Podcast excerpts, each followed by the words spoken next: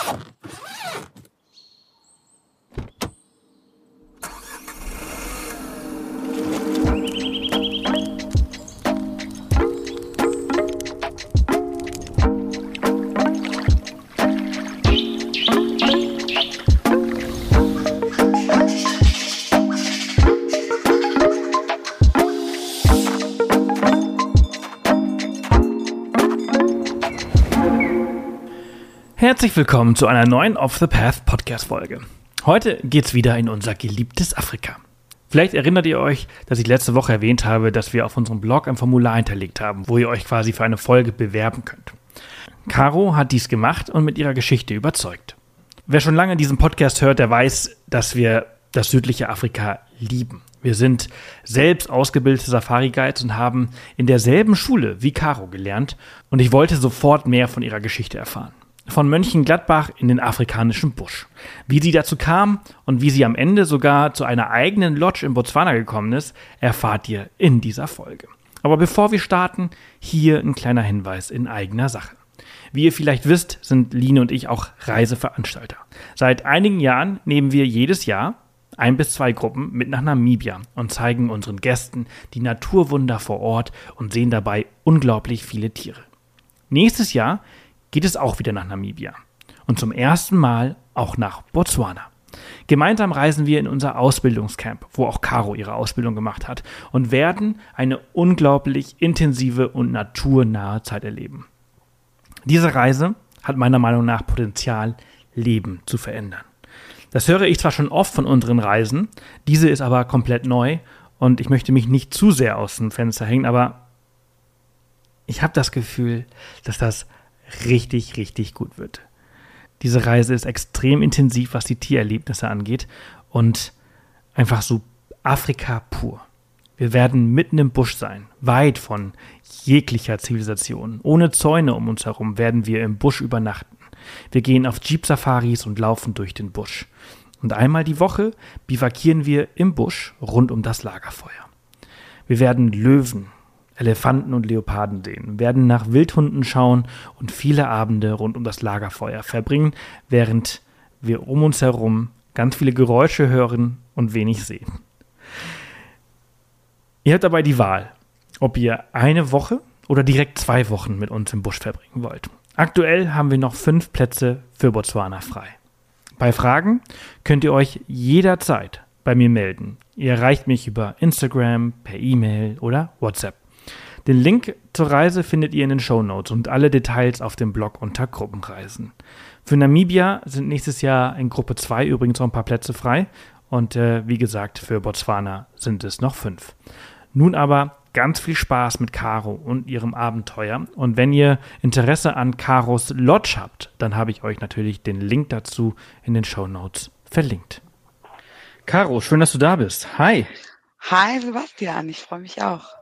Wo, wo erwische ich dich heute? Ich bin in meinem kleinen Homeoffice zu Hause. Ich bin ein bisschen früher aus dem Büro raus und ähm, ja, bin jetzt in Ruhe zu Hause. Wo ist zu Hause? In Mönchengladbach am Niederrhein. Das ist äh, dein erstes oder dein zweites Zuhause? Wie bezeichnest du das? Nennen wir es Heimat. Und ich habe wirklich zwei fast äh, äh, gleiche zu Hause, also gleich bemessene zu Hause, muss ich sagen. Ja, da, ja. Äh, darum, darum dreht sich äh, heute um, um deine, dein zweites Zuhause oder dein zweites halbes Zuhause, um, um Botswana. Aber um ähm, da so richtig reinzukommen, wie das alles zustande gekommen ist, muss man vielleicht ein bisschen weiter ausholen, oder? Das ist richtig, ja. Also ähm, ich würde sagen, die, die ganze Reise, in Anführungsstrichen, die mentale Reise Richtung Afrika ging eigentlich bei mir so 2014, 2015 los. Nee, eigentlich 2007, als ich physisch das erste Mal da war und bewusst ähm, die, die Reise nach Afrika, das umsetzen, was ich jetzt so gerade erreicht habe und noch weitergeht, das ging dann aktiv ähm, 2014, 2015 los. Ja, äh, 2007, ja. das war die Reise, wenn ich das richtig gelesen habe, ich habe einen hab Zeitungsartikel über dich gelesen. Du hast äh, nach dem Abitur, glaube ich, von deinen Eltern eine Reise darunter ja. geschenkt bekommen, eine Safari geschenkt bekommen. Genau, da bin ich meinen Eltern äh, bis heute noch sehr dankbar für. ähm, die ähm, haben genau 2007 nach dem Abitur mit mir, wir waren glaube ich zwei Wochen in Südafrika, ähm, eine Safari gemacht und ähm, ja, die bleibendsten Erinnerungen, wir waren nicht nur im Busch, aber die bleibendsten Erinnerungen waren einfach da aus der Wildnis, ähm, Lagerfeuer-Stories und ähm, ja, wie man dann so seine Gedanken äh, mir seinen gedankenfreien Lauf lässt, ähm, da hat mich das am meisten gepackt und ähm, ich dachte damals schon, was für ein äh, Wahnsinnsjob. Ähm, unser Führer war äh, deutschsprachig, ähm, auch eine abgefahrene Story, irgendwie Missionar, äh, die Eltern waren Missionare im südlichen Afrika und äh, schon alleine seine Story war interessant und dann äh, ja, war ich sehr interessiert, wie man denn da so hinkommt. Aber dadurch, dass er zwar deutschsprachig war, aber irgendwie in Afrika äh, aufgewachsen ist, war das alles entfernt für mich. Also da war mir nicht klar, okay, das machst du auch. Ja. Mhm. Dann mhm. bist du ja, also im Abi äh, ist man ja 17, 18. Na, da, war Spätabi, 1920. 1920, okay, 1920. Ähm, ja. Aber da hat man ja, ist ja natürlich irgendwie so eine Idee. Die Idee ist ja erstmal einfach nur eine Idee geblieben. Ne? Also du, du hast dann wahrscheinlich irgendwie äh, bis zurück in den Alltag gekommen. Ähm, hast Studi Ausbildung, glaube ich, hast du gemacht. Genau. Ähm, wie kam es dazu, dass dann später diese Idee oder dieser Wunsch doch nochmal realer wurde. Ja, ähm, genau. Also damals war es wirklich Traum und wieder in die Schublade gepackt und zugemacht und dann, das machst du vielleicht ganz spät mal. Also der, mein konkreter der Gedanke war, wie toll es ist, ein Zuhause ähm, im Busch zu kreieren, um diese Momente, die ich damals da hatte, auch anderen irgendwie zu mitzuteilen, äh, mit anderen zu teilen. Und dann ähm, ja, bin ich den soliden Weg gegangen, Ausbildung, Studium und ähm, ich will nicht sagen, man stand ständig unter äußeren Einflüssen, aber man ist so den Standard, dem Standardweg gefolgt. Und dann ähm, ja, habe ich ähm, habe ich ja 2014, 2015 mein Studium beendet und dachte, habe angefangen zu reflektieren. Dachte, ist es jetzt das? Da war Afrika noch gar nicht wieder so in meinem Kopf. Ähm, aber ich äh, dachte, so, war das jetzt richtig? Ich war auf dem Weg ähm, ins, ins Unternehmen meiner Familie. Da dachte ich auch, hm, ist das so richtig? Gemachte Netz setzen, äh, machst dir einfach oder nicht? Also gehe ich woanders hin oder nicht? Und dann habe ich mich dazu entschlossen, ähm, den Jakobsweg zu gehen, 2016 und ähm, bin den dann mit meinem Hund gegangen, viereinhalb Wochen. Und das war das erste Mal, dass ich ähm, ja einfach gemacht habe und auch mich ähm, Zweifeln widersetzt habe, denn ich habe recherchiert mit Hund, nicht die, so die cleverste Idee, mal eben so ein paar hundert Kilometer durch Spanien zu laufen. Die Spanier stehen ja auch noch ein bisschen anders zu Hunden ähm, mit Unterkünften und so weiter. Und ähm, äh, ich habe mich, hab 2013 ist dieser Hund meiner geworden und ich habe gesagt, so, ich habe die Verantwortung dafür, ich möchte die jetzt nicht fünf Wochen irgendwo parken, nimmst du mit. Und dann bin ich eben auf eine andere Art und Weise diesen Weg gegangen, nämlich nicht nur mit mir alleine, sondern ich habe Sorge getragen für ein anderes Lebewesen. Ähm, manche gehen natürlich auch in der Gruppe, das ist dann auch nochmal was anderes. Aber es war auf jeden Fall eine sehr ähm, individuelle Erfahrung, die ich da gemacht habe. Ähm, bin dann in Pamplona los und ähm, habe das erste Mal richtig laut meine eigene Stimme gehört. Das klingt jetzt so, oh Gott, aber vorher und aber man, ich meine, jeder wird in seinen Zwanzigern irgendwie ne, reifer und man ähm, erkennt, wer, wer man eigentlich so selber ist. Und ähm, das habe ich da ganz laut und deutlich äh, gehört und habe ähm, ja viele Dinge, die mich vorher so beschäftigt haben, ähm, jetzt abgesehen von Afrika, einfach ähm, ja durchdacht und ähm, manche Dinge extrem zu schätzen gelernt, äh, viel mehr als vorher und auch mit manchen Dingen einfach Frieden geschlossen und äh, bin nach Hause gekommen und dachte, jo, jetzt bist du bist du irgendwie fertig äh, für für alles, was was weiterkommt.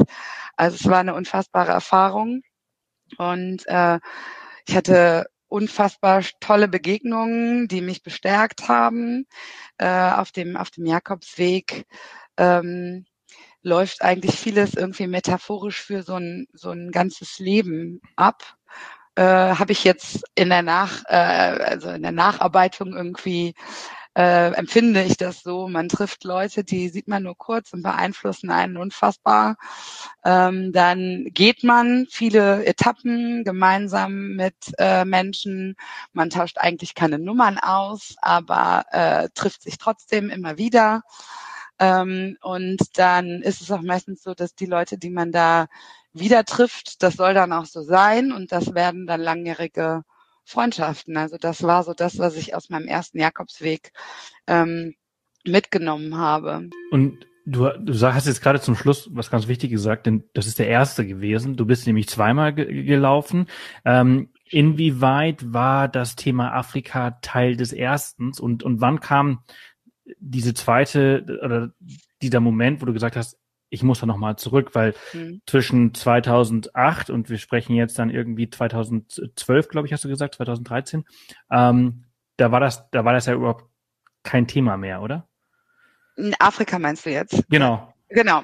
Nee, es war, also ich muss sagen, auch wenn ich jetzt so auf die Zeit bis 2007 zurückblicke, war Afrika hat immer geschlummert irgendwie. Also mhm. ich meine, wenn man mal in Afrika war, dann weiß man, was das mit einem machen kann. Es macht nicht mit jedem das, genau. Aber man weiß, was das mit einem machen kann. Und ähm, deswegen hat das immer irgendwie geschlummert in mir. Und im, auch in meinem ersten Jakobsweg, muss ich sagen, war das auch irgendwie im Unterbewusstsein präsent. Das große Was und Wie war es aber irgendwie nicht zum, zum äh, Vorschein gekommen. Da habe ich ehrlich, also wie ich gerade eben gesagt habe, da habe ich erstmal so da, Dinge aus der Vergangenheit so ein bisschen ähm, reflektiert und irgendwie so, das ist auch eine Metapher, man läuft mit einem vollgepackten Rucksack, äh, weil man meint, man braucht ganz viele Dinge, die man dann aber, die einfach zu schwer werden, die wirft man, die lässt man irgendwo dann auf dem Weg zurück. So war das irgendwie auch. So war der erste Jakobsweg für mich. Also man ist mit zwei gepackten Rucksäcken losgelaufen, den imaginären ja, und den, den, den tatsächlich physischen vollen, weil man genau, denkt, genau. man braucht alles, aber irgendwann merkt man, ah ja, ja, man braucht gar nicht so viel. Genau, man braucht gar nicht so viel. Also ja, das hat auch wirklich, das hat das bei mir hier auch, äh, also mein Leben hier zu Hause, also mein Alltag auch ein bisschen äh, beeinflusst. Äh, vielleicht der 2018 noch mehr und dann ein Kombi mit Afrika noch mehr als ähm, als der erste so in, wenn wir jetzt in Richtung äh, Dinge, die man braucht oder nicht braucht, redet. Aber wir waren, äh, wir waren bei ähm, wann Afrika wieder in meinen Kopf gekommen ist. Das war dann der zweite. Ich war ähm, dann zwischen 2016 und 18 äh, bin ich dann meiner Tätigkeit gefolgt ähm, und war im Büro. Alles ganz spannend, Berufseinstieg und ähm, damals beim ersten dachte ich, wenn mir Leute erzählt haben, die, die sind jetzt auf dem fünften oder sechsten Jakobsweg unterwegs, habe ich gedacht, warum machen die sowas? Also wie kommt man auf die Idee, diese, diese Reise nochmal zu gehen? Und das ist ähm, ein ganz bestimmter Effekt, der so ein bisschen süchtig macht, äh, wenn man da so wandert. Ähm, und es ist ja auch einfach nicht nur Wandern, sondern man beschäftigt sich äh, mit sich selber, man hört auf seinen Körper und so weiter und so fort und seine Grundbedürfnisse. Und dann, ähm, ja, habe ich gedacht, so, ähm, ja, da gab's, war so eine gewisse Phase, wo ich gedacht habe, nee, ähm, dich packt, dich zieht's jetzt wieder. Äh, du musst jetzt nochmal. Und dann ähm, hatte ich durch meinen Beruf nicht nochmal so viel Zeit, fünf Wochen. Äh, das passiert, äh, das funktioniert am Ende eines Studiums ein bisschen besser als dann in einem Job. Und dann ich gedacht, okay, drei Wochen kriegst du hin. Ähm, und dann schnappst du dir deinen Hund auch nochmal und gehst nochmal. Äh, die letzten, das waren dann nochmal 300 Kilometer. Und ähm, dieser Jakobsweg, ähm, Entschuldigung, ähm, äh, war dann viel gefüllter mit meinem Afrika-Gedanken. Ähm, ich hatte Begegnungen mit vier Südafrikanerinnen.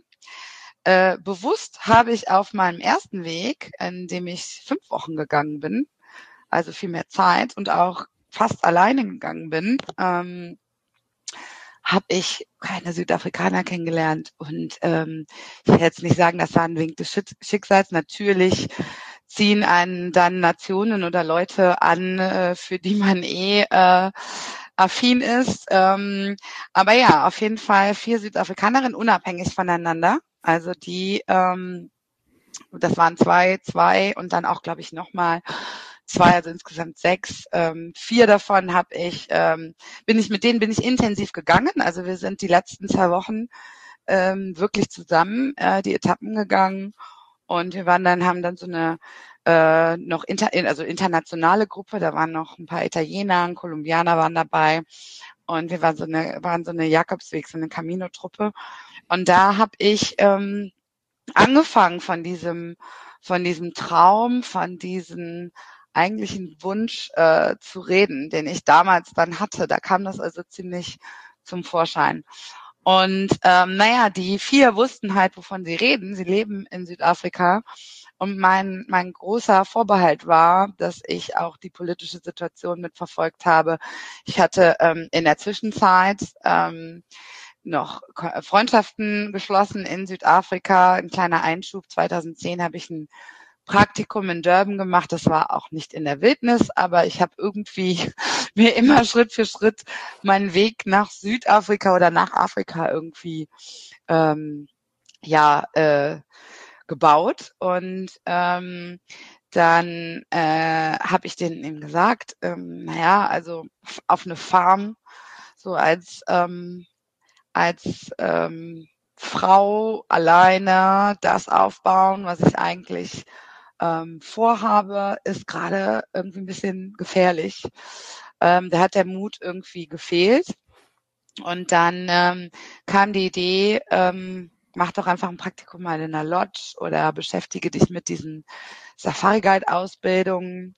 Und ähm, ja, die haben mich also in meiner Idee bestärkt, ähm, ja, erstmal den ersten Schritt zu gehen also eine Ausbildung als Safari Guide zu machen, weil das war auch mein eigener Anspruch, wenn ich irgendwas in Afrika errichte, erbaue, möchte ich irgendwie tiefgründig auch äh, die Ahnung davon haben, was da so passiert. Ähm, ich bin hier zu Hause viel in der Natur, ähm, durch meine Familie und meine Eltern bedingt. Ähm, und ähm, dachte, ich wüsste viel aber Afrika hat einfach nochmal eine Nummer mehr zu bieten und vor allen Dingen unberührte Natur. Ja, dann bin ich ähm, nach diesem Camino, nach dem Jakobsweg 2018 nach Hause und ähm, relativ zeitgleich kam ein Buch raus, Frühstück mit Elefanten. Ich weiß nicht, ob du da mal was von gehört hast. Mhm, ja. Genau, es ist auf jeden Fall in Deutschland bekannt, auf jeden Fall bei Frauen sehr bekannt.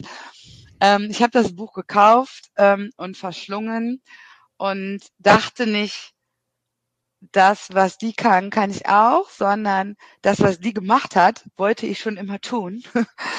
und ähm, bin dann tatsächlich über Gesa an diesen Kurs gekommen und ähm, habe dann, äh, das war noch ziemlich deutsch, muss ich sagen, zwar 18 erstmal soliden Bush Skills Kurs äh, im in Botswana äh, gebucht, also eine Woche um mich da mal ranzutasten. Also da war ich noch sehr vorsichtig und erstmal noch nicht so mega abenteuerfreudig, ähm, aber dachte, ach, eine Woche ist Abenteuer genug und ähm, ja, genau.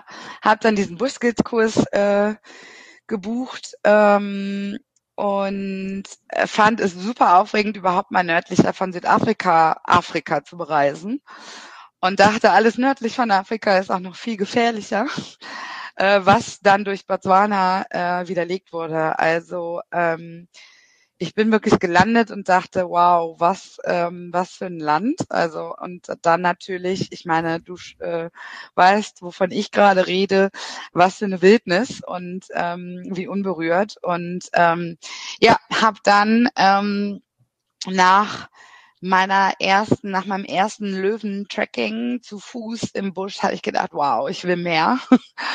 Und ähm, ich will mehr lernen, ich will mehr ähm, ja, mehr hier draußen sein und bin nach Hause und habe dann ähm, ja ähm, relativ spontan, ohne viel ähm, andere Menschen darüber zu informieren und zu involvieren, habe ich ähm, die also zwei Monate den ähm, Nature Guide äh, Kurs ähm, gebucht und den ähm, den ähm, Field Guide. Den Field, ja, den Field Guide, das ist der, ja genau der Basic. Nein, den Trails Guide habe ich, ähm, genau, habe ich danach direkt gebucht. Ich habe gedacht, dann jetzt machst du dann auch das volle Programm und ähm, habe dann im Anschluss auch noch zwei Monate ähm, in in Südafrika verbracht und äh, genau, ja, genau. Und das war ähm, neben dem Jakobsweg oder nach dem Jakobsweg so meine intensivste Erfahrung, die ich so jemals gemacht habe, muss ich sagen. Also es war super spannend. Also das ist unglaublich spannend. Also du hast jetzt äh, ganz, ganz viel, ganz viele Fragen äh, stellen sich da jetzt gerade. Ähm, ich meine, du hast ja gerade erzählt, äh, Botswana ist ein ein faszinierendes Land und einfach mal so unglaublich anders als Südafrika. Ne? Also jeder, der einmal in Südafrika war und ich glaube in Botswana, wenn du in Maun ankommst, an diesem kleinen Flughafen da rauskommst, dann merkst du sofort so, okay, das ist hier auf jeden Fall anders. Und wenn du ja. dann ein paar Meter rausfährst aus, aus dem Ort und die, die asphaltierte Straße zurücklässt, dann merkst du wirklich so, okay, das ist wirklich ganz, ganz anders. Mhm. Und ähm, das ist total faszinierend. Ähm, der Bush Skills äh, Kurs. Äh, wie, wie bist du, du bist auf diesen Kurs, bist du durch das Buch gekommen von Gesa? Naja, die Gesa hat dann ihre Buchreise gemacht und dann auch Vorträge gehalten über Reisen, die sie dann in dem Zusammenhang angeboten hat und ähm, unter anderem eben auch diese Kurse, also nicht nur die Reisen, sondern auch die Kurse. Und da habe ich sie in Köln, in Köln hatte sie einen Vortrag gegeben, da habe ich sie besucht und mich mit ihr auch mal darüber unterhalten. Und ähm, das hat mir dann eben Lust auf genau das gemacht ähm, und auch auf Botswana gemacht. Also es war vorher bei mir nicht so auf dem Schirm. Und ähm, genau, und dann habe ich diesen Bushskills-Kurs gemacht. Das ist dann komprimiert in eine Woche. Eigentlich werden die Themen angeschnitten, die dann in dem in dem großen Kurs, sage ich mal, dann angeboten werden. Hm? Also Tracking, ja. Ähm, ja, ja, das ist halt quasi, ja. also das ist ja der, der Field Guide Kurs in super light komprimiert in einer genau. Woche. Also das ähm, ist dann wirklich, das ist dann auch für Leute was, die das einfach wirklich nur mal erleben wollen, die vielleicht schon eine Safari gemacht haben, aber noch mal eins draufsetzen. Also wirklich, ähm, du warst ja, glaube ich, auch in Quappa in dem Camp, ja. wo, wo ich das gemacht habe.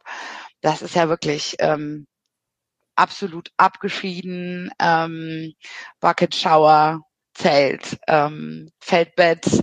Und ähm, da geht's halt wirklich darum, dass du draußen in der Natur bist und alles back to basic und äh, ne, du aufsaugst, was da alles so draußen ist. Und ähm, das hat damals auch der Trainer wirklich gut rüberbringen können, muss ich sagen, den wir da hatten.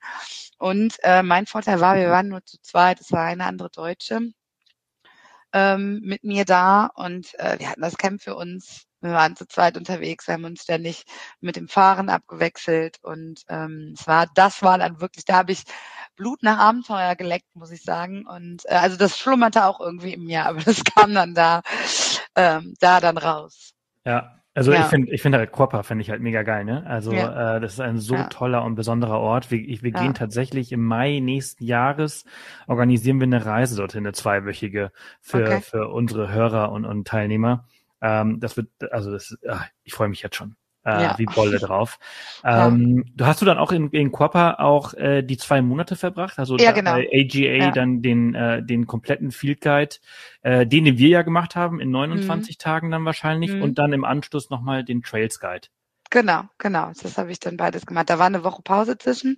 Dann war ich eine Woche in Maun, beziehungsweise bin dann alleine in die Salzpfannen gefahren, in die Machadi Salt Pans, ähm, was auch, äh, ja, also unfassbar ist, unfassbar schön. Und dann hat mir das eben auch die ähm, die äh, Unterschiede, unterschiedlichen Landschaften in, in Botswana irgendwie näher gebracht. Das, was ich dann aus der Theorie im Kurs gelernt habe, habe ich dann eigens erfahren. Das war super spannend. Und ja, genau. Kurze Werbeunterbrechung für Travelite. Ihr kennt das doch. Ihr plant euren nächsten Trip und steht vor der Frage, welche Koffer und Taschen soll ich mitnehmen? Aber keine Sorge, ich habe da was für euch.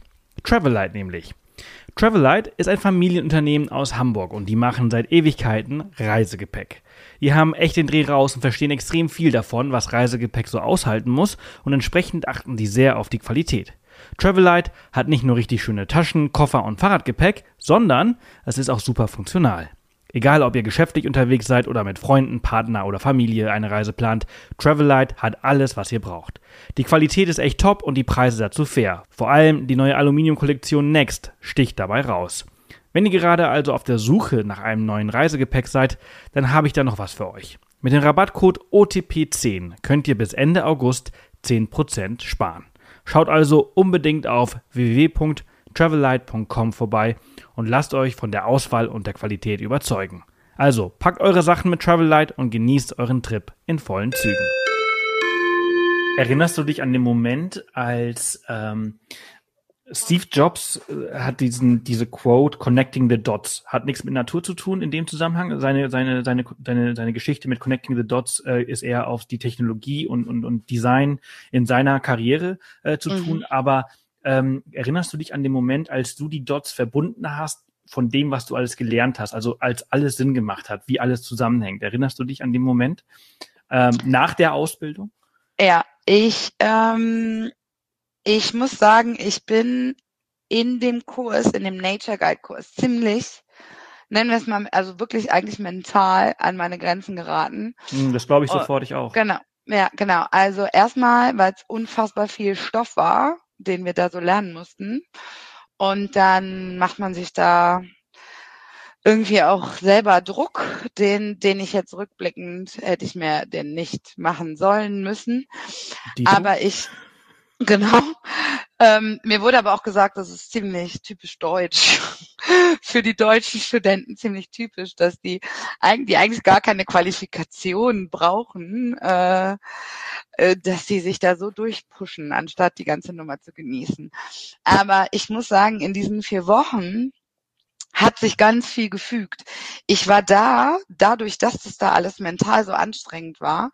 Und da muss ich sagen, das war teilweise anstrengender aufgrund dessen, dass wir da mit einer Handvoll Leuten ähm, in einem Camp vier Wochen waren.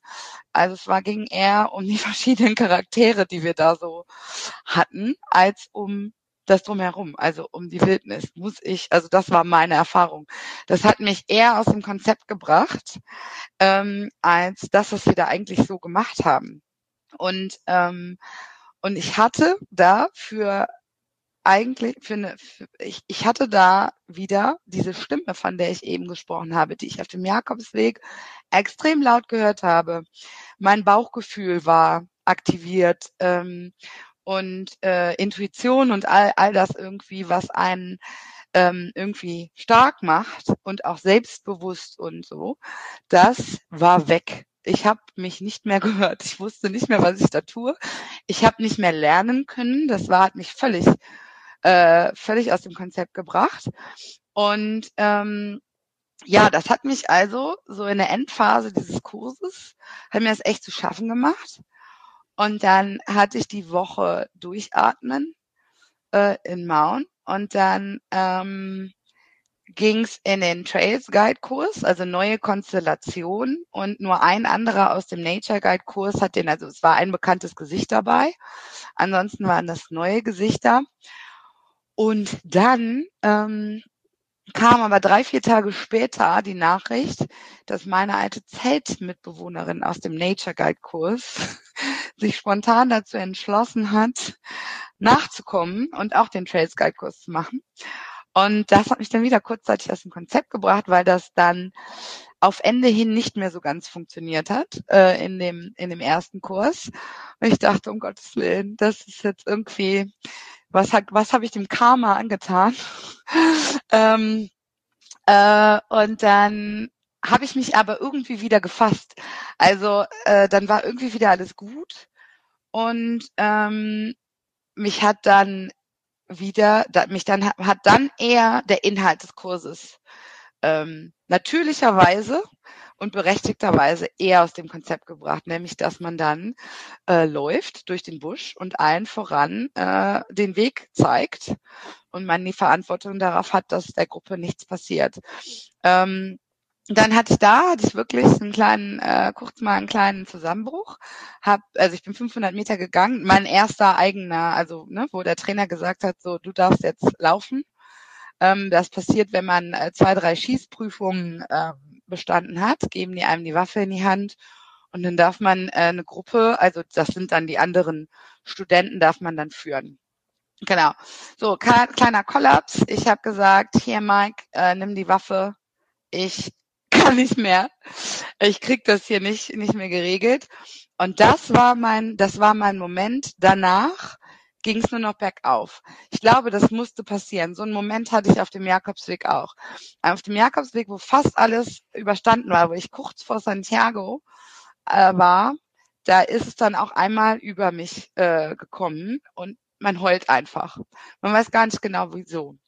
Und ähm, das ist, glaube ich, so ein bisschen die Anknüpfung. Also ich hatte meinen kleinen Nervenzusammenbruch auf dem Jakobsweg und genauso aber auch bei dieser, bei diesem Kurs und ähm, und bin danach bestärkt da rausgegangen. Und ähm, ja, dann ähm, wieder nach Hause und wieder im Büro gelandet und dachte, okay, krass, du hast jetzt so viel gelernt und hast dir irgendwie ähm, naja, so ein so ein bisschen, so einen kleinen Fußstapfen irgendwie. Du hast mehr über diese Industrie gelernt, in Anführungsstrichen, über diese Jobs. Und ähm, was war denn eigentlich nochmal dein Traum, deine eigentliche Intention? Ähm, dann dachte ich, ähm, okay, ähm, fängst du mal an, dir einen Job zu suchen, in, in also in, in Südafrika. Ne? Ähm, ich weiß nicht, ob du, du hast dich, ich glaube, das war ja bei euch gar nicht von Anfang an die Intention. Ne? Ihr wolltet, habt einfach diesen Kurs gemacht und äh, für Personal Enrichment, wie so, so schön gesagt wird. Ja, ja. Ähm, genau, bei mir sollte es eigentlich zwar nicht, äh, nicht unbedingt ähm, äh, dazu dienen, dass ich in einer Lodge anfange, ähm, aber es sollte irgendwie so ein bisschen Sprungbrett sein. Einen Schritt weiter zum Traum. Und das kam eben da, einfach, ähm, ja, kam empor. Ich saß wieder im Büro und dachte, wow, das war jetzt irgendwie jetzt wieder so ein kleines Fallback. Da willst du eigentlich nicht hin. Und ich wusste aber, wie schlecht die Chancen sind, als International ähm, in dieser Branche einen Job zu finden, wenn man nicht irgendwelche Kontakte hat oder direkt ein Praktikum in einer Lodge, also so ein, so ein Jahr Trainee irgendwie in einer Lodge macht, wenn man das nicht direkt ähm, hat, dann hat man eigentlich schwierige Chancen, äh, in die Branche zu kommen.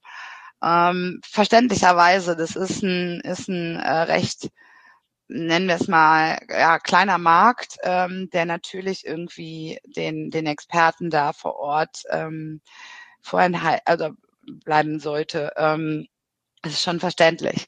Ja, und dann ähm, bin ich, bin ich, wie gesagt, zurück im Büro, ähm, dachte, nee, Wende, irgendwie muss es doch einen Weg geben. Ich hatte zwei, drei Job-Applications, glaube ich, rausgeschickt, kam nicht wirklich was zurück.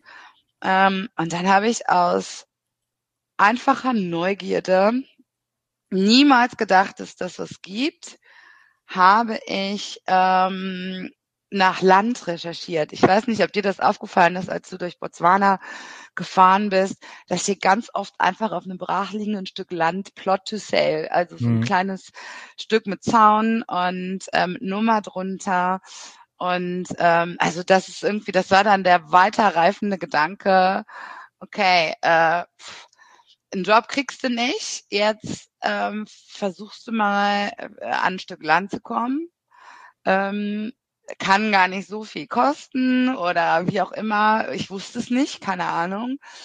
Und dann versuchst du dir da was aufzubauen. Also selber hands-on runter und dann ähm, ja was selber aufbauen. Das hätte aber natürlich irgendwie die Konsequenz äh, ergeben, dass ich auch hier wirklich meine Zelte hätte abbrechen müssen. Ähm, und dann habe ich tatsächlich auf einer auf einer einzigen Internetseite äh, Inserate gefunden von Leuten, die ähm, Land verkauft haben, aber auch schon erschlossenes Land teils. Und ähm, ja, das war irgendwie, ich sag bis heute, irgendwie Universum hat da irgendwie was gemacht. Ich habe das Inserat von einem Ehepaar gelesen, die ähm, bestenfalls eigentlich nur einen Partner 50 Prozent gesucht haben, die äh, der dann mit in, ähm, in deren Farm, also nennen wir es Farm, einsteigt. Ähm, das, was die beiden aufgebaut haben, dann weiterführt. Und ähm, ja, ich habe eine E-Mail hingeschickt, eine Nacht, noch nicht mal eine Nacht drüber geschlafen. Ich habe eine E-Mail hingeschickt und ge geguckt, was kommt. Absolute Bauchentscheidung und habe auch gedacht, ja, ähm, ob du da so viel Anklang finden wirst, irgendwie so jetzt in deinem Umfeld. Dann habe ich dann doch mal gefragt, meine Familie, meine Eltern, meine Freunde, was sagten ihr dazu? Erstmal meine Mutter und mein Bruder, die kritischsten Menschen in meiner Familie. Äh, den habe ich dann an Tag zwei, habe ich gesagt, ich habe da meine E-Mail geschickt. Und ähm, sagten die, ja, guck dir, guck dir es an. Und ähm, ich habe dann tatsächlich Antwort bekommen, auch eine ziemlich äh, witzige, die eigentlich an jemand anderen bestimmt war. Ähm, da dann eher ähm, äh, ja Slang ähm, irgendwie ähm, der da, der da preisgegeben wurde. Und das fand ich unfassbar sympathisch und dachte, okay, wir verstehen uns. Ähm, ja, und dann bin ich runtergeflogen zwei Wochen später und hab also das war ganz, das, war einfach komplett aus dem Bauch. Ähm, die Intuition, die ich ansprach, die mir zeitweise verloren ging und diese Stimme, die, die war einfach extrem laut wieder und hat gesagt so, ey, das ist das, was du wahrscheinlich suchst. Ähm, und wenn du ähm, jetzt von Null anfängst, dann das kannst du. Das hätte ich, den Mut hatte ich dann zu dem Zeitpunkt. Aber dann bist du nicht so weit, wie du jetzt wärst, wenn, also ne, nach dem, was die mir da geschickt haben, ähm, dann bist du in zehn Jahren, ist es so reif, alleine. Mhm. mhm. Und ähm, ja, ich bin hingeflogen, habe die kennengelernt, wir sind da raus in den Busch. Und die beiden haben sich, ähm, die, ich fange so an, das ist ein Südafrikaner und eine Holländerin, ähm, die als Kompromiss zu Leben Botswana äh, gefunden haben. Und Bruce ist ähm, absoluter, äh, wie soll man sagen, den, den kriegt man eigentlich, den Busch, äh, ihn kriegt man vielleicht aus dem Busch, aber den Busch nicht aus ihm. Ähm, äh, und dann haben die beiden ähm, ja sich selber eine Hütte gebaut, die dann so schön geworden ist, dass sie sie zur Vermietung ähm, frei, also äh, online gestellt haben. Und dann war die Idee, dass wir gemeinsam weitere Hüttchen bauen und die ähm, vermieten und so nachhaltigen Tourismus betreiben, aber vorwiegend auch eben ähm, ja Landschaftsschutz äh, in natürlichem natürlicher Art und Weise und ähm, ja, ähm, so ein bisschen den Human-Wildlife-Konflikt versucht einzudämmen, der groß in Botswana ist, weil theoretisch Botswana extrem wenig Zäune hat. Südafrika dahingegen ist ein Zoo, muss man so sagen, wenn man beides kennt. Ähm, großer Zoo zwar, aber Zoo. Botswana ist ja ziemlich naturbelassen. Nicht 69 Prozent von Botswana ist Wildnis und so auch das Stückchen Land. Und das wollten wir ähm, mit ganz wenig nat menschlichem Einfluss ähm, irgendwie renaturieren. Das war ganz früher ähm, Farmland für Kettel, also für Kühe. Kühe, mhm. Kühe haben da gegrast, das bisschen Gras, was es da gab. Und ähm, ja, das haben die beiden dann angefangen zu ändern und für den, die Wildnis wieder zu rekreieren. Und ähm, ja, dann bin ich äh, im August 2018, äh, 2019, also im selben Jahr, in dem ich meinen Kurs beendet habe, bin ich da eingestiegen und dachte, ja, jetzt ähm, kommen wir dem Ganzen sehr, sehr, sehr nahe. Ähm, hätte es niemals gedacht, dass ich dem überhaupt noch mal nahe komme. Ich habe das auch immer, diese, diese Tra diesen Traum immer geschoben und habe gedacht, das machst du, wenn du ausgearbeitet hast mit 60. Aber da brauchst du viel Energie für, um sowas jetzt umzusetzen. Also habe ich jetzt getan. Mit ganz viel ähm, Unterstützung von meiner Familie, denen ich da sehr dankbar für bin, sonst hätte ich das nicht umsetzen können. Ja. Und, In, ja. Inwieweit Unterstützung? Finanziell oder zeitlich oder, oder mental oder? Äh, alles. Also finanziell in erster Linie. Also ich muss sagen, ähm, ähm, ich hatte ähm, äh, ja, ich, ich, ich hatte ein bisschen was auf Seite gelegt durch ähm, ja, äh, genau. Ich hatte ein bisschen was auf Seite gelegt, wodurch ich mir einen Teil finanzieren konnte, aber die gesamte Sache hätte ich nicht finanzieren können. Das finanziert mir ja auch nicht mehr eben so eine Bank hier in Deutschland. Mhm. Also die sagt nicht, hier bitte.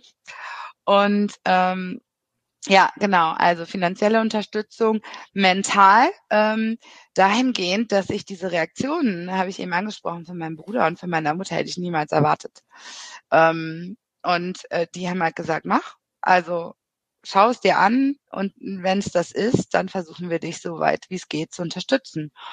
Und das kam ähm, ohne viel Wenn und Aber. Also die haben ziemlich an mich geglaubt, ohne viel zu hinterfragen. Ich habe natürlich ziemlich euphorisch von der ganzen Sache erzählt und ähm, ich glaube, da waren gar keine Fragen mehr offen, ähm, außer dann auch so ein paar rechtliche Dinge. Also das war natürlich auch Neuland für mich, da mal eben sich mit botswanischem Recht äh, zu befassen.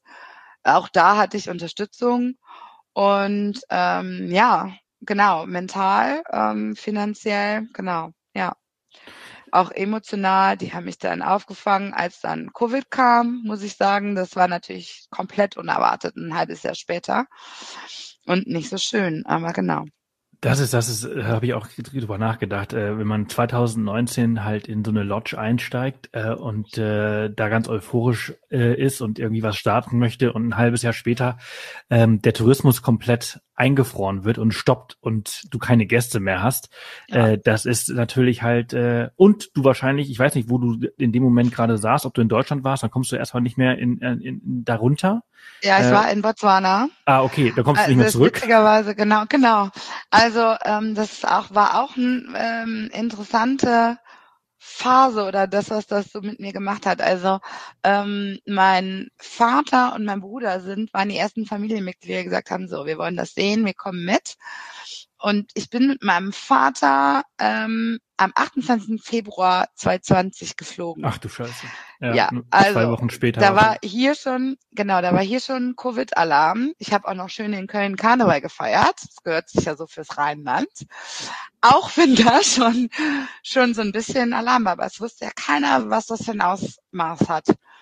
Und dann sind mein Vater und ich geflogen und mein Bruder ist nachgekommen. Ich hatte eigentlich vor, von ähm, Februar bis Mai da zu bleiben. Und mein Bruder sollte kommen und dann mein, mit meinem Bruder, mit meinem Vater wieder zurückfliegen. Und dann hatten die ihren Rückflug am 11. März. Da gingen in, in Deutschland Fußball-Geisterspiele los und sowas. Also da, das haben wir irgendwie da so ein bisschen am Rande mitbekommen. Aber man ist da ja, man ist vielleicht ein bisschen vernetzt durch Satelliten-Internet, aber das kann man auch ganz schnell abschalten. Also man, ich mache es bewusst, wenn ich da bin, bin ich ähm, nur ganz äh, eingeschränkt irgendwie erreichbar. Und ähm, das war so auch da, ähm, als meine Familie da war. Und die flogen zurück und ich war noch eine Woche äh, da im Busch und habe nichts mitbekommen. Und als ich dann in Maun zurück war, ist mein Handy wirklich äh, heiß gelaufen. Ähm, mein Flug war gecancelt, ähm, alles und ich dachte, oh mein Gott. Und das, ähm, das bringt einen dann natürlich auch irgendwie wieder so ein bisschen nicht aus der Bahn, aber ich dachte, okay, das ist so eine ungewisse Situation, was machst du denn jetzt? Also vom Gefühl her wäre ich lieber da geblieben. Also, weil ähm, da ich da Nachrichten bekommen habe, Lockdown, wir dürfen nicht mehr raus, wir dürfen uns nicht mehr sehen. Und da, du weißt es, passiert ganz viel draußen. Ähm, man ist ständig an der Luft. Ähm, ja, und äh, da habe ich gedacht, okay, ich persönlich, wenn ich nur an mich denke, würde ich lieber hier bleiben. Aber Freunde und Familie waren natürlich zu Hause. Mein Vater mein Bruder sind äh, noch genau vor dem Lockdown nach Hause gekommen. Alles gut. Und ähm, mein Hund war zu Hause irgendwie. Und dann dachte ich, okay, ja, nee. Also ich glaube, wenn das jetzt eine längere Nummer wird, dann versuche nach Hause zu kommen. Ja, und dann habe ich mit Ach und Krach bin ich in, eine Sonder, in einen Sonderflug von der Lufthansa gekommen ähm, in der dann nur Deutsche saßen, die dann irgendwie. Aber nicht äh, von Maun aus, oder? Sondern nee, genau, Maun. Der Flug, das war auch einer der letzten Flüge, ähm, der Flug saß voller Expats, die irgendwie in Europa ihre Wurzeln haben ähm, oder auch Familie. Ähm, also da saßen keine Touristen mehr drin. Es waren, glaube ich, schon zwei Wochen keine Touristen mehr in Botswana. Als ich in Maun am Flughafen stand und ich wollte so ein bisschen Deko für unsere Häuschen kaufen, ich weiß nicht, ist ja vielleicht auch ähm, im Kopf diese Straßenrandverkäufer, die Arts and Crafts verkaufen, Holz geschnitzt, die hatten mhm. Tränen in den Augen, weil die zwei Wochen kein Geld mehr verdient hatten. Und es war mir da auch erst bewusst, was da irgendwie abging als ich aber selber im Busch war und davon noch nichts mitgekriegt habe. Ja, und dann ähm, genau saß diese diese Maschine voller Europäer, die aber irgendwie in Botswana zugange sind eigentlich. Und mit denen habe ich mich dann auch weiter irgendwie äh, connected und immer auf dem Laufenden gehalten. Wir haben uns irgendwie ähm, wirklich fast dann diese zwei Jahre äh, immer geschrieben, so wie sehen jetzt die Regularien bei euch aus? Könnt ihr wieder runterfliegen? Wie geht's jetzt in Botswana weiter? Ähm, und so weiter und so fort. Wie sind eure äh, dann natürlich Ende der Pandemie, wie gehen jetzt wieder Buchungen los und, und so weiter und so fort. Das war, ähm, also was das angeht, hat das irgendwie man hat sich viel mehr vernetzt. Also da bin ich auch bis heute noch irgendwie mit vernetzt mit so ein paar Leuten, die da mit mir in dieser Maschine saßen. Und dann äh, Johannesburg, Deutschland war voller Deutsche. Da haben die, glaube ich, gar keine anderen Nationalitäten mehr mitgenommen. Hm. Genau, ja. Das war, ja, das war, das war schon eine krasse Zeit. Äh, ja. Also ich, ich war ja auch, ich war ja das, das erste Mal nach Covid war ich letztes Jahr im März, nee, im April, glaube ich, in Botswana und äh, da fing es langsam wieder an. Heutzutage, mhm. heute ist wieder mehr oder weniger normal. Genau. Namibia ist auch super voll und Südafrika ist ja auch schon wieder super voll. Ja. Aber das, das sind schon echt sehr, sehr harte äh, zwei Jahre für das super komplette hart. südliche Afrika gewesen. Du ja. bist ja in die ähm, Lodge oder in eure Farm quasi eingestiegen, 50-50. Ähm, mhm. Und die zwei ähm, Besitzer, die, die haben sich altersbedingt langsam zurückgezogen, ist das richtig? Und genau. du hast quasi immer mehr das Ruder übernommen. Mhm. Wie sah das aus und wie sieht das jetzt aus? Also ich meine, du bist jetzt gerade in Deutschland. Äh, die Lodge hat ja nicht zu, oder? Nee, die hat offen. Ähm, das kam auch ein bisschen überraschender letztes Jahr, Mitte letzten Jahres, äh, deren beider Wunsch, äh, ein bisschen kürzer zu treten. Ich habe ehrlich, es war Abmachung von Anfang an. Ich habe aber erhofft, dadurch, dass zwei Jahre Covid-Pause war, dass die quasi zwei Jahre dranhängen. Das war dann nicht so.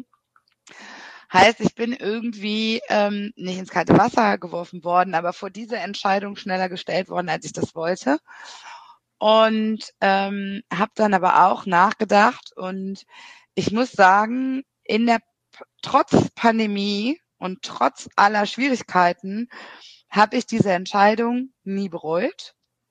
Und ähm, hab, es hat mich alles eher noch motiviert. Und ähm, ich habe dank der beiden ähm, damals schon, 2019, ein Ehepaar kenn oder ein Paar kennengelernt, ähm, die auch zu Freunden geworden sind. Ähm, damals hatten die aber noch einen anderen Job. Das waren die Nachbarn von Bruce und Yvonne in der Nähe von Maun. Die haben auch noch ein, ich sag mal, ein Haus in der Zivilisation. Und ähm, die beiden haben so ein kleines Camp geführt und ähm, die hat es auch ziemlich hart getroffen durch Covid. Und ähm, ja, dann ergab sich das letztes Jahr so, dass Bruce zurücktreten, kürzer treten wollte.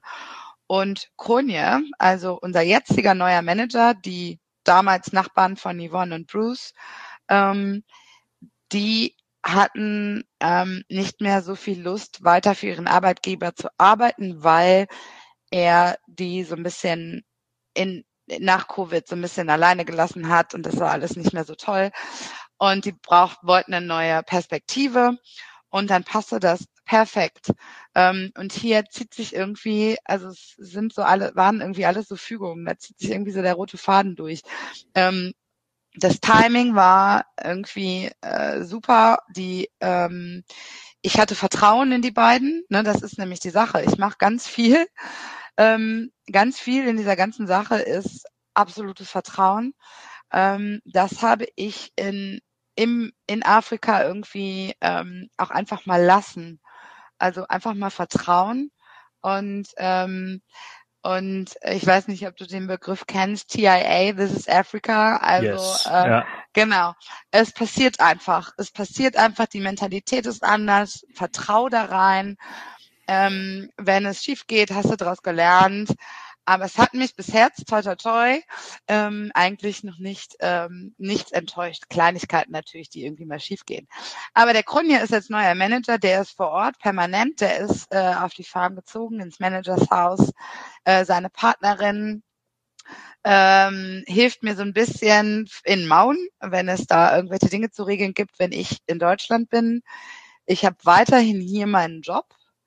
Ähm, das ist so, weil ich einfach auch Kohle verdienen muss. Ähm, es ist so, dass ich da, das ist nämlich, dass du sprachst eben an, wie meine Familie geholfen hat, eben auch durch Zeit. Das ist das Gute. Ähm, da bin ich sehr dankbar für, dass mir der Raum gegeben wird, dass ich runterfliegen kann, auch äh, etwas länger und äh, dann gucke ich nach dem Rechten. Also ich fliege jetzt in regelmäßigen Abständen runter. Ich war zuletzt im März da, ich fliege jetzt wieder im Juli, also in drei Wochen, zwei, zweieinhalb.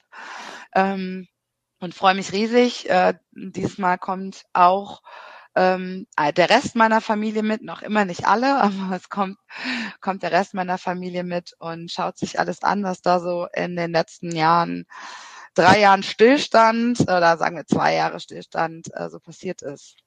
Ja. Genau. Ja. Wo, wo geht's für, äh, für dich in, also wie sieht die Zukunft äh, für die Lodge aus? Ja, ich hoffe ähm, natürlich, also damals standen Bruce und Yvonne, ähm, da ging es gerade erst los. Mit mir sollte es weitergehen und dann kam die Pandemie. Heißt, ähm, Marketing, also wir, wir sind gerade auf Reset. Also wir legen im Grunde gerade bei Null los und ich ähm, äh, versuche diese ganze Geschichte zu promoten. Ähm, ich ähm, versuche äh, hier den deutschen Markt irgendwie dafür zu gewinnen. Ähm, wir sind auch ein bisschen anders unterwegs als andere Lodges in, in Südafrika oder im, in Afrika wir sind, wir sind, das sind Ferienhäuser. Also wir wollen, und genau das ist das, was ich damals, so schließt sich der Kreis, damals irgendwie mir erträumt habe. Also wenn ich es jetzt bebildern würde, wäre es das, was da jetzt passiert ist. Ähm, also da habe ich mir selber auch ein Hütchen gebaut und ähm, äh, wir sind da, äh, wenn man sich bei uns einbucht, ist man für sich ohne irgendwelche anderen Leute ähm, andere Gäste, äh, wir haben drei Häuschen, die sind einen Kilometer voneinander entfernt und man ist für sich in der Natur und äh, ist äh, verpflegt sich theoretisch auch selber. Wir, wir haben Mitarbeiter natürlich, wir haben zehn Mitarbeiter da, ähm, die äh, auf Wunsch für einen kochen, aber ähm, unsere unser unsere Identität ist eigentlich ähm, die äh, Natur so ähm, für sich so viel wie möglich zu genießen, ohne andere äh, Menschen, ohne andere, also nur mit, also natürlich, wenn man eine Gruppe ist, dann hat man für, für die als Gruppe ein Häuschen und ist da umgeben von Elefanten und ähm, anderen Tieren, äh, die hoffentlich immer mehr werden. Ähm, was wir eben, wie gesagt, auf natürlichem Wege versuchen zu erreichen oder semi-natürlich. Mit Wasser ist e extrem viel zu erreichen und ähm, das merkt man in den letzten drei Jahren hat sich genau das auch entwickelt. Und ähm, ja, genau, also das möchten wir, möchten wir irgendwie äh, geben und wir hoffen, das ist, eine, das ist ein absoluter Nischmarkt, das äh, realisiere ich auch immer mehr, das war mir aber auch damals schon bewusst, aber ich, ich stehe auch heute noch hinter diesem Konzept äh, das muss ausgefeilt werden und ich lerne immer mehr, je häufiger ich mit Gästen zu tun habe. Äh, ich übernehme von hier aus, aus äh, Deutschland, ähm, die Kommunikation mit allen Gästen, mit den Buchungen, mit den Wünschen, die die haben. Und dann wird quasi an den Conny, an unseren Manager übergeben und er kümmert sich um alle vor Ort. Und das funktioniert bis jetzt äh, ziemlich gut und das soll wachsen. Äh, wir hoffen, dass wir einfach durchs Jahr hinweg ähm, mehr Buchungen bekommen. Und dann ähm, habe ich äh, in meinem Kopf äh, für die nächsten Jahre geplant, so eine Art Cultural Village ähm, aufzubauen. Also auch noch äh, super, also wirklich authentisch möchte ich das. Ähm, rüberbringen, wie eben die Kultur ähm, im Land ist und ähm, ja, Dinge, die einfach da auch zu schützen sind, ähm, zu schützen ähm, und äh, das eben an, an Gäste weiterzugeben. Mhm. Genau, das ist so das, was ich äh, in der Planung habe. Wie, und, wie kommen, ja. wie kommen die, darf ich mal ganz, ganz kurz, ja. äh, wie kommen die Gäste zu euch? Ist das quasi die Idee, dass Leute nach äh, Maun oder, oder, ähm, äh, also nach Botswana kommen und einen Roadtrip mhm. machen und dann quasi mit dem eigenen Fahrzeug zu euch kommen oder werden die ja. aus Maun abgeholt? Äh, wir bieten das auch an. Also, ähm, Unsere Zielgruppe ist äh, definitiv Selbstfahrer und auch Namibia-Reisende, weil wir an der Route nach Namibia liegen. Ja. Wir sind auch ein bisschen fernab von dem, ich sag mal, Haupttourismus äh, vom Okavango Delta. Wir sind auf der äh, ähm, westlichen Seite des Deltas. Südwesten, ne? Südwesten, genau, das war mal ganz. Kommt das Wasser ganz, zu euch noch hin, die Flut? Nee, ne? Leider nein. Wer, äh, aber Bruce ist ein kleiner Träumer gewesen, der hofft immer noch darauf, dass sich die Zeiten nochmal ändern. Also wir sind, das, das Land ist ein altes Flussbett. Das ist, das ist, ähm, die Szenerie ist wie im Delta. Das mhm. Wasser kommt leider nicht an. Aber es ist nicht ausgeschlossen, dass dieser, dieser Fluss nochmal ankommt. Ähm, genau. Ähm, aber äh, unsere Wasserlöcher sind eben da.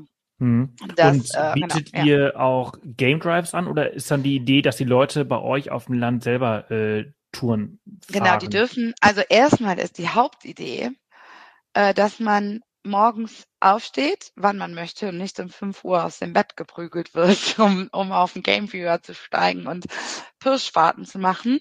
Das gehört natürlich zu einer Safari und zu einer Afrika-Reise dazu, aber ähm, unsere Idee ist, ähm, dass ähm, man morgens aus dem Fenster rausguckt und der Elefant einen begrüßt. Ähm, und ähm, genau, und äh, die Elefanten vor die Haustüre kommen und auch andere Tiere. Ähm, Löwen sind äh, temporär bei uns. Ähm, letztes Jahr habe ich persönlich meinen ersten Löwen gesehen. Das war auch nochmal so ein, so ein wirklich so ein Dot, so ein, so ein Moment, wo ich gedacht habe, wow, das ist ein krasses Gefühl. Du hast doch schon ziemlich viele Löwen gesehen, aber der ist jetzt hier unterwegs äh, in deinem zweiten Zuhause. Und das war schon ein krasser Moment. Ähm, geteilt mit ganz lieben Gästen, die dieses Jahr wiederkommen aus meiner Heimatstadt. Und ähm, genau, also äh, das ist die Idee.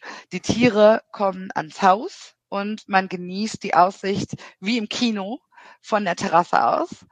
Und ähm, mich fragen auch manchmal Leute, was machst denn du da den ganzen Tag, wenn du da gar nicht so unbedingt rausfährst? Dann sage ich, wenn man da rausguckt, schon alleine nur, wenn Elefanten da sind und miteinander interagieren, das ist der Wahnsinn. Die erzählen Stories. Ähm, es ist äh, unfassbar interessant. Es wird einfach nicht langweilig. Und wenn sich dann natürlich noch Kudu, Warzenschweine, bestenfalls die Löwen ähm, noch dazu gesellen, ist das Wahnsinn.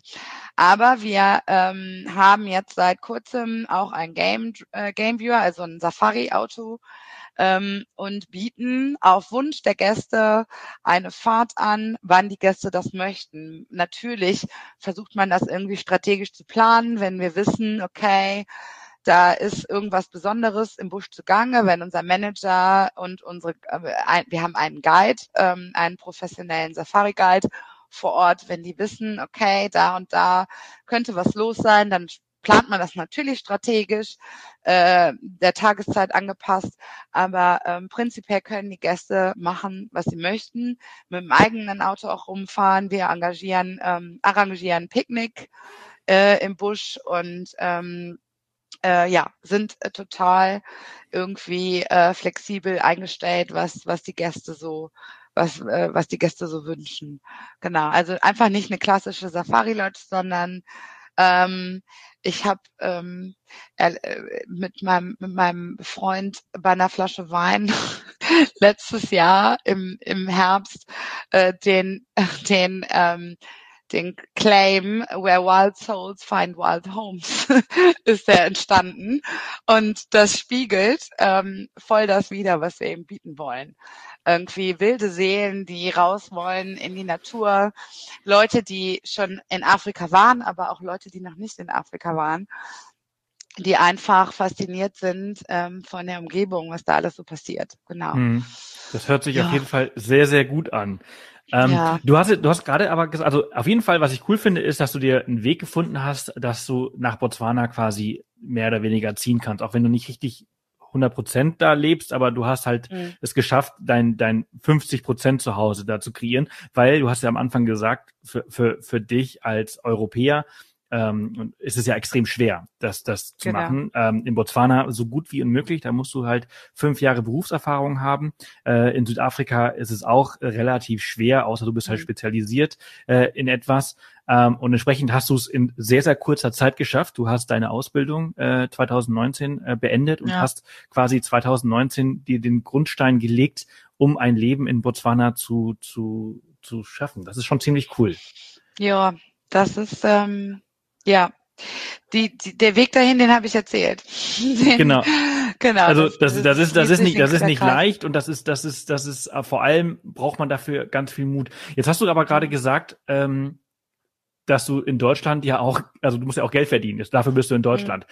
Mhm. Äh, ist es schwer mit so einer Lodge Geld zu verdienen? Oder äh, warum hast du noch diese Konstellation 50-50? Oder hat das damit zu tun, dass du einfach noch in Familienunternehmen drin bist? Auch das auch. Also das sind einfach, ähm, äh, da ist es auch irgendwie meine Motivation, ähm, meine, ich möchte da auch noch zu beitragen.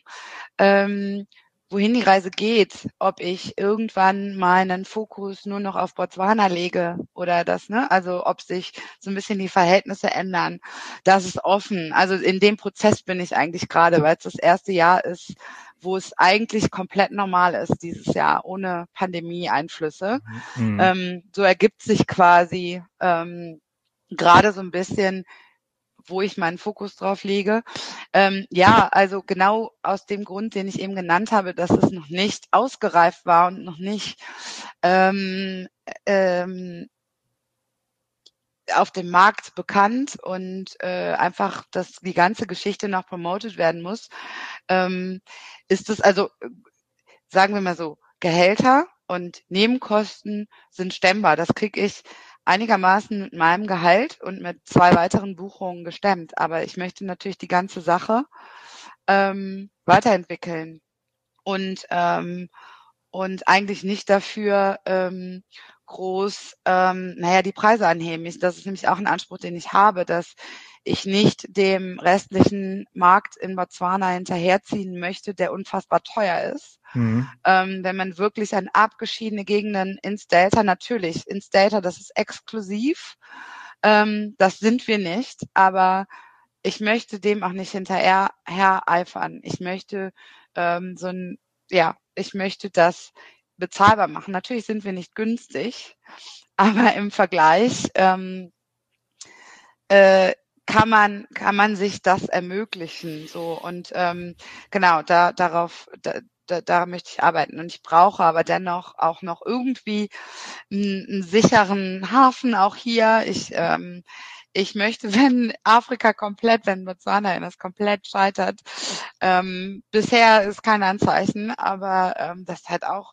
war ein Teil meiner Entscheidung, ähm, 2019. Ich weiß noch, meine Mutter hat gesagt, ähm, Kind, du kannst in Europa genauso mit sowas, ähm, naja, auf die Schnauze fallen. Ähm, probier es in Afrika und dann geht das zehn Jahre gut und dann hast du es probiert ähm, und äh, und wenn nicht, also ne, Scheitern ist irgendwie lehrreich im Leben ich bin dankbar, dass ich, ähm, ich, ich meine, man hat äh, vielleicht auch rausgehört, ich hatte die finanzielle Unterstützung. Ich möchte natürlich nicht scheitern, aber, ähm, aber irgendwie, ja, genau. Ähm, das ist so, das ist so der Gedankengang. Also das ist irgendwie, das sind alles die Antriebe, die mich da äh, die mich da weiterbringen im Moment und weiter motivieren und mhm. auch immer noch von der Idee überzeugen. Und ich brauche aber zurzeit, das merke ich, auch immer noch die Balance zwischen beiden Welten. Ich weiß nicht, ob ich 365 Tage unten verbringen könnte. Also ähm, und genauso auch brauche ich ähm, den Ausgleich zu unserem schnelllebigen Leben hier. Ähm, also ähm, manchmal auch wenn man sich hier mit Nachrichten befasst und alles ist so schnell Büro. Es ist ja auch wieder unfassbar schnell nach der Pandemie wieder auf, äh, wo in während der Pandemie alles so ein bisschen, ähm, wie sagt man, naja, ähm, laid back irgendwie, alles, es war entschleunigt. Äh, Im doppelten Tempo ist irgendwie wieder alles mhm. losgegangen. Also das und, kann ich alles sehr, sehr, sehr, sehr gut verstehen. Ja, ja genau. Und, und deswegen, ähm, und deswegen brauche ich den aus. Also wenn ich denke, oh Gott, hier ist aber jetzt gerade wieder, dann fliege ich natürlich nicht übermorgen los. Das ist immer, aber ich habe dann immer Botswana irgendwie, wo ich mich drauf freuen kann und mein Herzensprojekt, ähm, was mal aus einem Traum entstanden ist, irgendwie umsetze. Und das motiviert mich total. Ja, und das ja. ähm, hat mich auch eben durch die Pandemie gebracht, ne, dieser Gedanke. Ja, ich glaub, also ich, das kann ich sehr gut verstehen. Also vor allem auch diese Nummer, ob man 365 Tage da unten sein möchte. Das ist eine Frage, die ich mich regelmäßig stelle. Also ich, mhm. ich, ich bin seit vielen, vielen Jahren äh, im südlichen Afrika unterwegs, oft zwei, dreimal im Jahr. Ähm, und, und oft stelle ich mir die Frage, will ich das die ganze Zeit oder ist halt so eine Lösung, wie du sie gerade hast, nicht vielleicht sogar das Idealste, wo man mhm. so einen Fuß in beiden Welten hat? Ja. Ähm, das ist eine sehr, sehr schwere und eine sehr individuelle Frage, die man sich stellen muss, wenn man die Möglichkeit hat. Das ist natürlich auch ein Privileg, diese, ja. diese Möglichkeit zu haben.